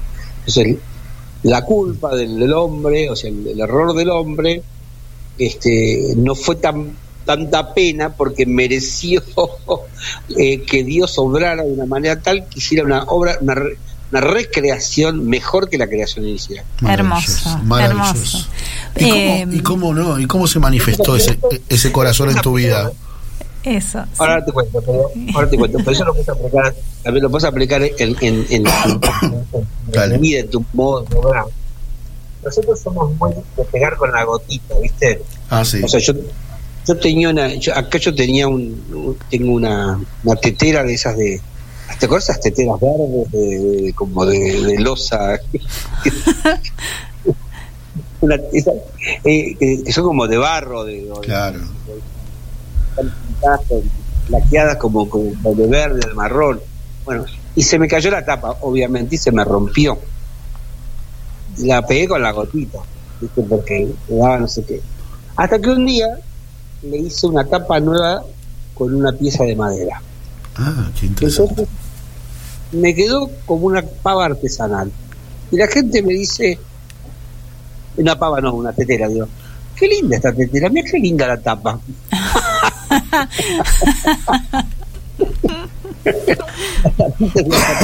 que vino a reparar una que se había roto que era que yo la pegué primero con la gotita. Entonces nosotros somos muy de querer pegar con la gotita. Y a veces en la vida las cosas no se pegan con la gotita. Necesitan que uno las recree. Bien qué significa a mí para mí a mí el Sagrado Corazón yo lo tengo muy vinculado a una persona que se llama Madel Madel Brown que fue la que me ayudó a conocerlo más y a, y a- y a tener la devoción porque en estas cosas son muy importantes las personas que intervienen en la vida de uno. Dios se vale de se vale siempre de un intermediario. Así o sea, es. Dios no te Dios no te dice ahora yo soy Dios, no te lo dice así. Yo te cuento esto, mira, yo hace ya muchos años estoy esperando que un día, bueno, salvo cuando se me apareció el, rostro en la Eucaristía, pero pero pero si no en general este, él siempre me manda mensajes a través de o sea, él no viene de o sea, él es, vos sabés que es él, él no te dice, hola Cote, así, te manda ahí. Y esta señora, Madel Brown, eh, estábamos en una capillita muy pobre, en un barrio muy pobre, eh, ella, la verdad que una mujer grande, y aprendió a tocar la guitarra, fue maestra, profesora de guitarra para aprender la guitarra, para poder tener cantos en la capilla, porque la gente del barrio, muy pobre, muy pobre, no había cantos en la misa. Y tampoco tenías muchas posibilidades de, de que los chicos, o, bueno, chicos no había, que la gente cantara, gente mayor o gente, gente- te digo, muy, muy, muy sencillo. Madel fue estudiar guitarra para aprender a tocar la guitarra. Y aprendió, y entonces cantábamos en la misa y ella cantaba. Una mujer grande, ¿eh? grande. Y entonces ella me trajo la devoción del Sagrado Corazón. Yo la conocía, por supuesto que la conocía, pero no, no, no, no, no, no, le había dado bolilla. Sí. Y ella me acerca a la, a la, a la devoción. Entonces, para mí significó muchísimo porque yo me acuerdo que, que eh, en un momento, ¿no? Eh, que yo eh, era más joven, yo tenía como un planteo más racional de la vida en algunas cosas, ¿no? Muy de la planificación, Sí. ¿no? está bien y es necesaria. Pero esto como que me, me rompió con, con algunas planificaciones y me puso mucho en, en un contacto de corazón a corazón con la gente, ¿no? Muy, muy, muy, muy expuesto, muy, Muy expuesto. muy que la, que la cosa te, te late a vos y le late al otro, ¿no? Eh, sí, sí, sí, sí. Uno cuando es más joven, eh, también uno se, ex- se expone menos, es más inseguro, este, qué sé yo, y trata de vender, de vender un producto religioso a veces. Tal cual. En cambio, después de muchos años no, no, no vende nada, sino que presenta una experiencia del amor de Dios. O trata por lo menos de presentar la experiencia que uno tiene del amor de Qué Dios. bueno, qué bueno, qué bueno, querido padre. Qué, qué buen ojo, qué buen ojo tuvimos ¿no? en, en elegirlo, ¿no? Qué bien la producción del bien, programa. producción. Querido bien. padre, la verdad, Estaba en la reunión de, de los papás de confirmación, se confirman eh, el sábado los chicos y hoy, eh, hoy hicimos la reunión con los papás Sí. y mañana hacemos la reunión con los padrinos. Entonces les hicimos, eh, a todos los papás, les hicimos eh, hablar y contar qué, qué significaba, qué había significado para ellos la confirmación, su- los que se habían confirmado. Y había la reunión de, de papás y chicos, vinieron los papás y los chicos, ¿no? Y los chicos miraban a los papás con los ojos asombrados Qué lindo, de que- claro. de que, su, de que su papá o su mamá, claro, también vivió lo que está viviendo él. Claro. tal cual. No se, no se imaginan a veces los chicos, están metidos en lo que están viviendo ellos, no se imaginan que los papás también tuvieron su momento lindo de la vida. Así que fue, que fue sí. muy, venimos muy a la vez, muy Qué lindo. Qué lindo. Padre, padre Cote, querido amigo, te mandamos un gran abrazo. Muchas gracias, ¿eh? Doy un- antes de que me saquen del aire, ya te robo un minuto, porque siempre aprovecho el último minuto que me das, que siempre es el más rico, A ver, porque es el último. cuente. Estoy, estoy trabajando en una cosa muy interesante en el Vaticano que se llama el Sínodo Digital. Ajá. Apa, me- es para explicarlo en otra oportunidad. Obviamente. No es una Bien. la consigna, la consigna del signo es la iglesia te escucha, ¿no? El Papa te escucha. Queremos escucharte. Entonces, a través de las redes sociales, de los tiktokeros, de los influencers, de los instagrameros, de los facebookeros, estamos haciendo el sínodo de la iglesia de modo digital. Y estamos recibiendo, ¿no es ¿cierto?, Un- todo una escucha al continente digital que está habitado por un montón de gente a la cual la iglesia no le ya llegar porque no puede acercarse a las parroquias, pero sí le puede llegar a través de los medios digitales electrónicos. Así que bueno. te dejo nada más este anuncio para que en una próxima me llames, Dale, te cuente qué Buenísimo. consiste sínodo digital. prometido, querido padre. Perfecto, gracias. Gracias por el anuncio también. Bueno, y ahora ya que estás, claro, otro más, te, pide- te pedimos la bendición para todos los que están escuchando. Bueno, que todos proclamemos y demos gloria a Dios, el Padre de nuestro Señor Jesucristo, de su Espíritu, el único Dios que vive y reina por los siglos de los siglos. Que Dios los bendiga a todos ustedes. Y que este corazón amantísimo de Jesús, corazón de nuestra adoración, de nuestro amor, inflamado en el deseo de compensar y borrar tantas y tan graves injurias cometidas, ¿eh? nos haga a todos consagrarnos con alma y cuerpo. Que Dios nos bendiga en nombre del Padre y del Hijo y del Espíritu Santo. Amén. Amén. Abrazo grande, amigo.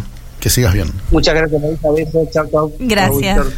Mis amigos, la voz del padre José Luis Quijano, el padre Cote, sacerdote de la misericordia, párroco en Inmaculada Concepción en Tigre.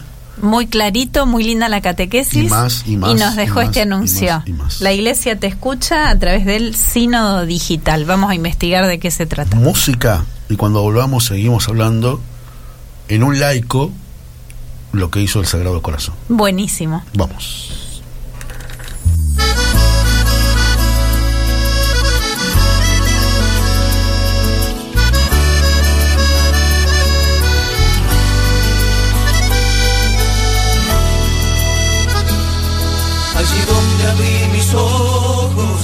El cielo más hermoso, fui creciendo entre los brazos del amor. La palabra de mis padres, el lugar, aquel paisaje, y ese río me ha enseñado su canción. Y ahora que me encuentro lejos y el camino se hace lento, cada día sueño que voy a volver a encontrar a mis amigos, a reírme como un niño, todo al fin será lo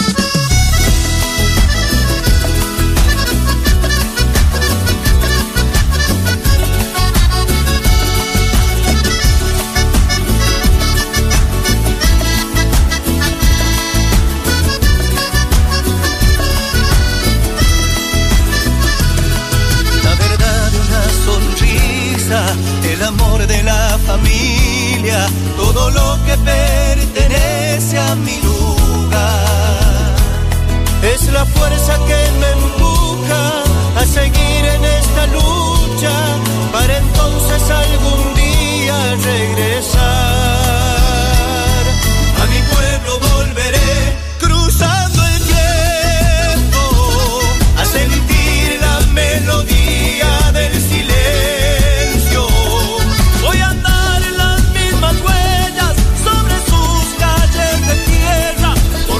Buena, buena, buena, buena canción, eh. buena canción de Los Rojas. ¿Quiénes son Los Rojas? Jorge Rojas, aquel de los Nocheros, canción. Sí, con sus hermanos, Los Rojas. me encantan los nocheros.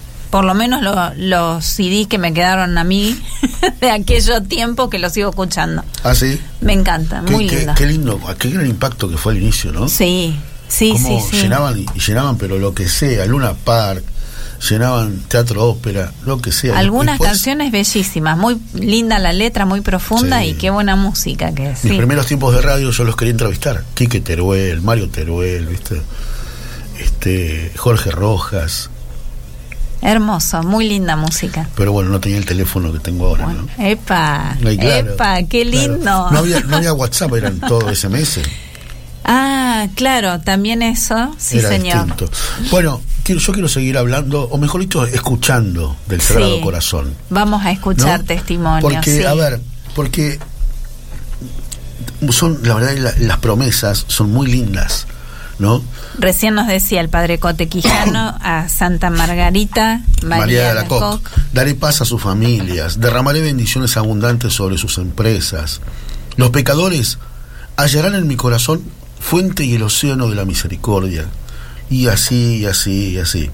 Pero también, pero también, mis queridos amigos, Para sanar y reparar heridas. las condiciones para obtener las gracias prometidas. A ver, Y a mí me encanta una, recibir sin interrupción la Sagrada Comunión, la Eucaristía, sí. durante los nueve primeros viernes consecutivos.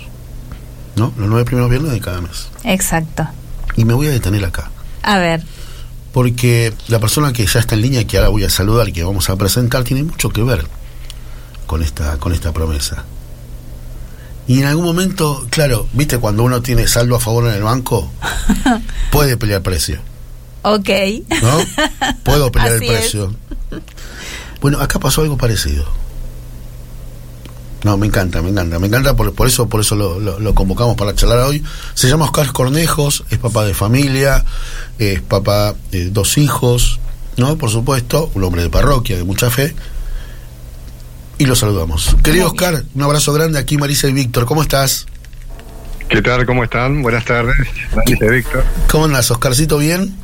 Hombre, hombre. Bien, bien, acá andamos. Hombre- Hola Oscar, qué gusto escucharte, qué voz radial. Sí, ¿Cómo bueno, se es- nota? Es, hombre, es hombre de radio, lo- lo- lo- les conté, un programa bárbaro m- que te dejan pensando los sábados en la mañana en BTR Radio.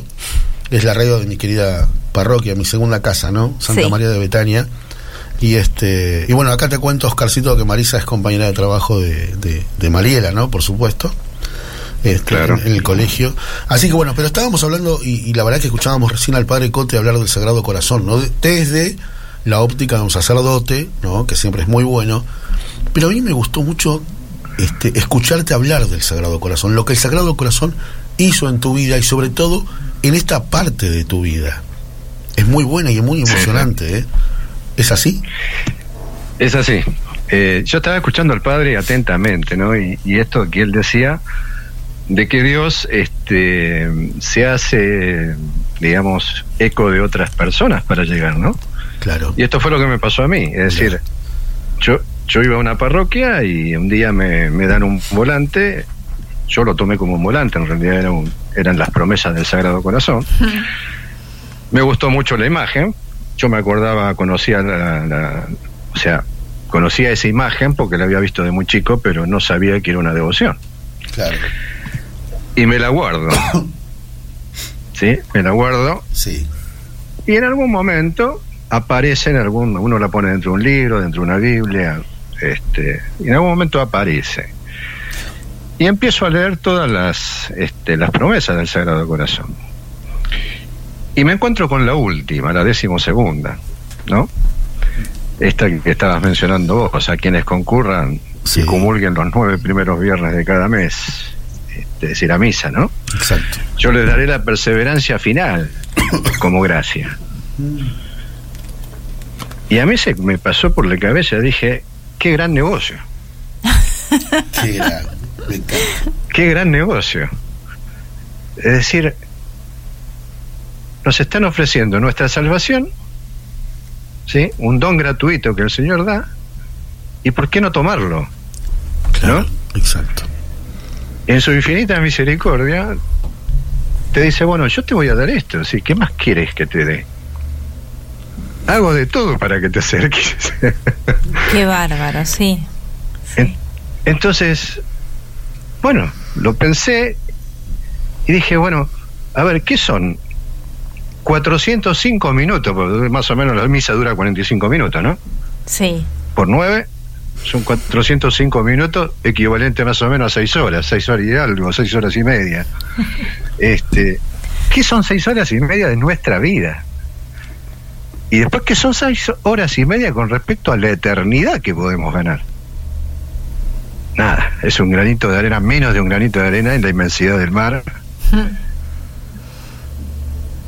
Y el no mirarlo o el no observarlo, este, es un mal negocio. Eh, es no querer participar de este don que, que nos está dando está dando Dios, ¿no? Así que bueno, yo concurrí durante nueve viernes, que nos, me pasó de todo, por supuesto. Este, Entonces lo que hacía era calculaba, ¿no? A la mañana me iba al caramelo, 7.30 de la mañana, y si fallaba el caramelo por alguna razón, Ajá. tenía Betania, Claro. Nuestra parroquia, Exacto. a la noche. Entonces tenía 50 y 50, no podía fallar demasiado. No Ya era demasiado Claro. si me fallaban las dos. Tal cual. Así que un paro me fallaron a la mañana, así que tenía la chance de la noche. ¿Qué quiere decir que, que, bueno, fallaba, Oscar? ¿Qué pasaba? ¿No podías ir a esa Que misa? fallaba porque no podía ir por algún motivo, porque me dormí, porque me levanté más tarde, porque me Bien. llamaron del trabajo que tenía que ir más temprano, siempre pasa algo. Este atribuible a, a ciertos personajes Alguien que mete la cola. Claro, al- que mete la claro. cola El enemigo se vuelve y no loco. permite que lo hagas Claro. Este, o sea tiene que estar muy muy uno tiene que tener el norte bien fijo lo voy a hacer cueste lo que cueste caiga quien caiga no Este- este era mi, mi- mi pensamiento Clarísimo. y así fue y así fue como lo, lo, lo cumplí pero bueno Víctor yo se lo contaba a él y, y- y- y le causaba gracia porque yo de manera irreverente eh, en los momentos que estoy enfermo este y digo irreverente porque es así no creo que Ujú. eh, le digo a, a Jesús ojo que me lo prometiste ojo que me prometiste que yo no voy a morir sin los sacramentos Qué bárbaro. Así que- qué bárbaro. Maravilloso. Te lo recuerdo, te lo recuerdo. Cada vez que estoy enfermo se lo recuerdo. Ojo con lo que vas a hacer porque no me lleves, sino el cura al lado. digo. Qué bárbaro. Entonces, bueno, él, él, él se reía porque, bueno, yo le decía, la verdad es una forma irreverente, de, de- de- lo tengo claro, de dirigirme a, al Señor, ¿no? Sí, Este, obvio. y que no lo hago, no lo hago así cuando, cuando rezo, cuando No, por supuesto. Con alguna meditación, pero en esos momentos de enfermedad sí. Y hoy me hizo acordar, eh, Fernanda, mi esposa, este, que yo no recordaba, porque habrá estado tan mal que no lo recordaba. eh, en algún momento me agarré una gripe muy fuerte, que era la N3H5, es muy fuerte, con temperaturas de 40 grados prácticamente de temperatura. Cinco días estuve así. Ajá. Que en ese momento sí pensé que me moría. Mm. Eh, y estaba prácticamente inconsciente. Eh, yo les comento, tengo una enfermedad, tengo, tengo leucemia mieloide crónica este, y soy inmunosuprimido, así que estas enfermedades tengo que tener mucho cuidado de, de no agarrármelas. Y, y ella me contaba, o me hacía recordar, porque yo la verdad no me acordaba, que yo me pasaba una toalla por la cara, este, fría, para bajar la fiebre, y le decía, quédate tranquila, Fer, que el Señor no me, no me va a venir a buscar porque no tengo el sacerdote al lado. Ah, por haber hecho las promesas al Sagrado Corazón. Claro. Me va a cumplir con la número 12. Qué bárbaro. Así que quédate tranquilo, quédate tranquila que no pasa nada. Qué bárbaro. Y se, y se lo dije, y yo no me acordaba, justo hoy a la tarde, antes de, de que me llamaras, Víctor, eh, me estaba haciendo recordar eso, y yo no me acordaba de eso.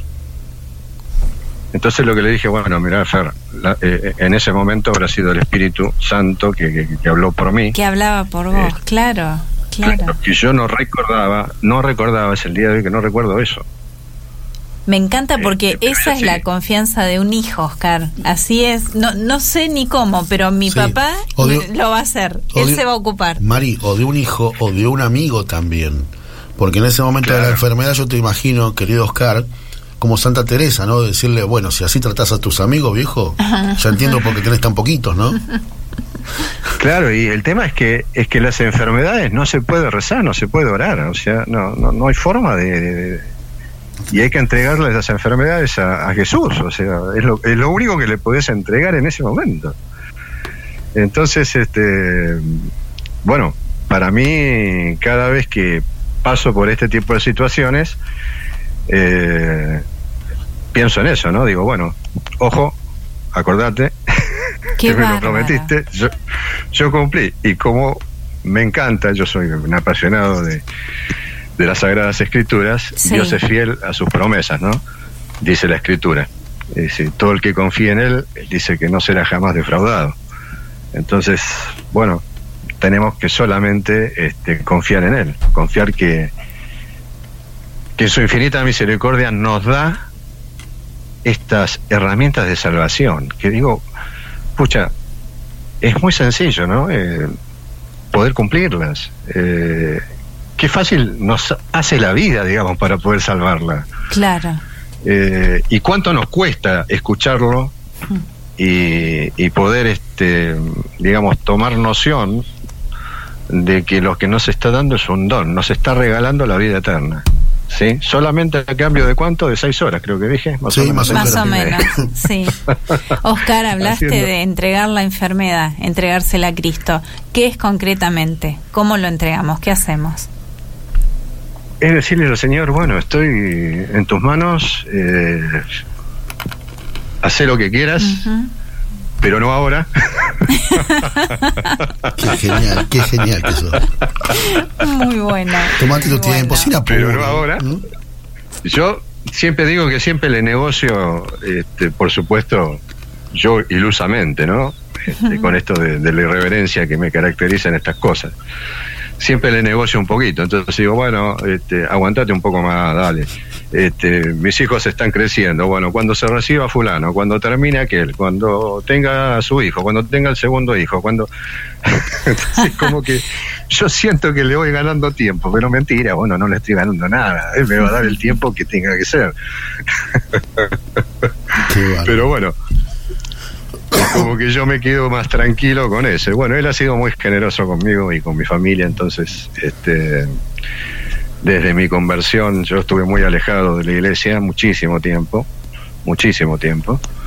Y, y bueno, lo encontré, eh, lo busqué, porque busqué por otros lados, busqué por otros, por otras cosas alternativas y, y hasta que bueno llegué a la, al, Cristo verdadero, ¿no? El, que te está esperando, el que, el que en el momento que, que lo encontrás sentís ese gozo que, que jamás, nunca más lo sentí. Y tomo, y tomo, y tomo, y tomo, querido Oscar, las palabras del padre Cote. ¿A quién te mandó Cristo para que, para que, claro, para esa fe, como diríamos, ¿no? Eh, En la vida real, Mirá, eh, justo- para que esa fe justo- pase de gas a nafta. Exacto. eh, yo estaba. eh, me acuerdo que no me pasó algo también particular, justo también con una enfermedad. Yo me estaba por operar. Este y el cirujano que me iba a operar se había ido a Europa a un congreso. Entonces me dijo, bueno, o te operas ahora con mi equipo o me esperas a que yo venga. Digo, no, no, no, yo espero que vos vengas. Para esto tenía que ser, hacer una dieta, pero recontra estricta, que creo que bajé como 12, 14 kilos. Ajá. Y lo esperé hasta que venga. Y yo tenía una compañera de trabajo, también ella muy devota, y un día se me aparece con un sobrecito blanco. Y me dice, esto es para vos, me lo manda mi hermano. Tu hermano, me- eh, mi hermano te lo manda a vos. Cuando abro el sobrecito, que yo no la conocía, saco un, un cuadradito chiquitito con la imagen del Sagrado Corazón y lo doy vuelta y decía detente. Ah, Y me lo había y me, y me lo había mandado ese sacramental, que después me enteré que era un sacramental, me lo había mandado su hermano. Por la operación que yo tenía, porque había gente rezando por mí. Mira vos. Qué bárbaro, Entonces, cuando vos, cuando vos pensás que hay gente rezando por vos, Sí. que hay gente que se está preocupando por vos, Exacto, sí. pues es que qué bondad en esa gente que, que eh, y que estén rezando por vos, o sea, que le estén pidiendo a, a Cristo por vos. La verdad que es impresionante. Es impresionante. Yo, yo quedé en ese momento medio medio choqueado, dije muchas gracias, no sabía cómo agradecerlo. ¿eh? Claro. Y es el día de hoy que lo llevo en la billetera, lo tengo en mi, en mi porta documentos. Qué Ando con el detente para todos lados. O sea, Qué lindo. Qué lindo y es. tenemos que aprender, por supuesto, como dijo el padre, este, con esto nosotros vamos formándonos, formándonos en la fe, educándonos. Claro. Exacto. Que no es un talim, que no es un talismán, Hmm. ¿no? Es un sacramental. Entonces, este eh, la presencia de, de, de ese sacramental, de este detente, nos hace siempre remitir a ese sagrado corazón, ¿no? Es como, como tener una foto recordatoria de un familiar en tu casa, ¿no? Que miramos esa foto. Claro. Eh, así que bueno, esa, esa es mi historia, digamos, con respecto al, al- a lo que es el, el conocer al Sagrado Corazón, en, en, en cómo, cómo yo me, me, me- refiero este, un poquito irreverente con, con respecto a cada vez que me enfermo, le digo, le recuerdo que él prometió algo y que lo tiene que cumplir. O sea, Familiarmente y a- con confianza, como, es como muy familiar y muy con padre. confianza, ¿sí? Hermoso. Eh, y me sirve a mí también para darme esa confianza de que va a ser así. Claro, claro. El otro día escuchaba, veía un, escuchaba un, veía en realidad y, y escuchaba un video del, del padre Rabasi, ¿no? Y, y él decía que, que le ha pasado ir a, a- a hospitales, ir a cárceles y, y personas que cuando él llega le dice yo sabía que usted iba a venir. Ah, ¿Y, y por qué sabías que, que iba a venir? Porque yo hice, eh, hice las promesas del Sagrado Corazón y concurrí durante nueve viernes seguidos de cada mes. Después nunca más fui, nunca más fui a misa, nunca más me confesé, pero yo sabía que iba a tener un sacerdote porque hice esa promesa. qué bárbaro, impresionante.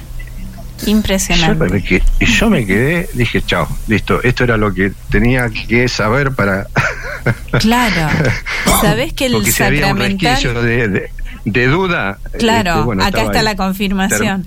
El sacramental que describiste, el detente, yo lo conocí hace muy poquito y fue en una de las marchas pro vida.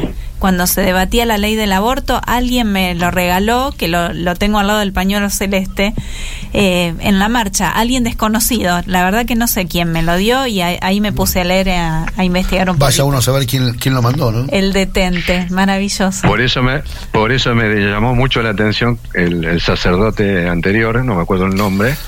Sí, el padre eh, Cote. Que, tuvo- El padre Cote. que dijo, bueno, el Señor se, se, se, se- se nutre de, de, Totalmente. de- de las personas para llevarte el mensaje, ¿no? Exacto. En, e- en este caso, las personas que a mí me lo acercaron era de un, posto- un apostolado de la oración, ¿no? Al Sagrado Corazón de Jesús. Este tiene el Sagrado Corazón Ni hablar eso. en el anverso y la imagen de Cristo en el reverso. Este, Qué bueno. eh, de color rojo, en franela, y bueno, este es un sacramental que yo después me enteré que no hacía falta, por ejemplo, que lo que lo bendiga un sacerdote. Ya el hecho de fabricarlo y hacerlo está, está bendecido. ¿no? Ah, Qué mira. bueno, qué bueno. Oscar querido, la verdad que es siempre siempre es bueno es bueno escucharte y bueno, hoy hoy te escucharon más más personas, vaya uno a saber cuántos. Gracias por abrir así el corazón. Sí, muy, totalmente. muy íntimo lo que compartiste, Sí, muy generoso. Sí, sí, sí, sí, sí, sí, sí. No, por Así favor, que- gracias a ustedes por invitarme. Ojalá Dale. esto llegue a otras personas y, y, y bueno, nosotros seamos transmitidores de- también de, de esta advocación, ¿no? De- de- del Sagrado Corazón. Exactamente. Sigamos ganando por otros. Sí, señor. Que así Sí, sea, que señor, así sí, sea. señor. Abrazo grande, querido amigo. Que sigas bien.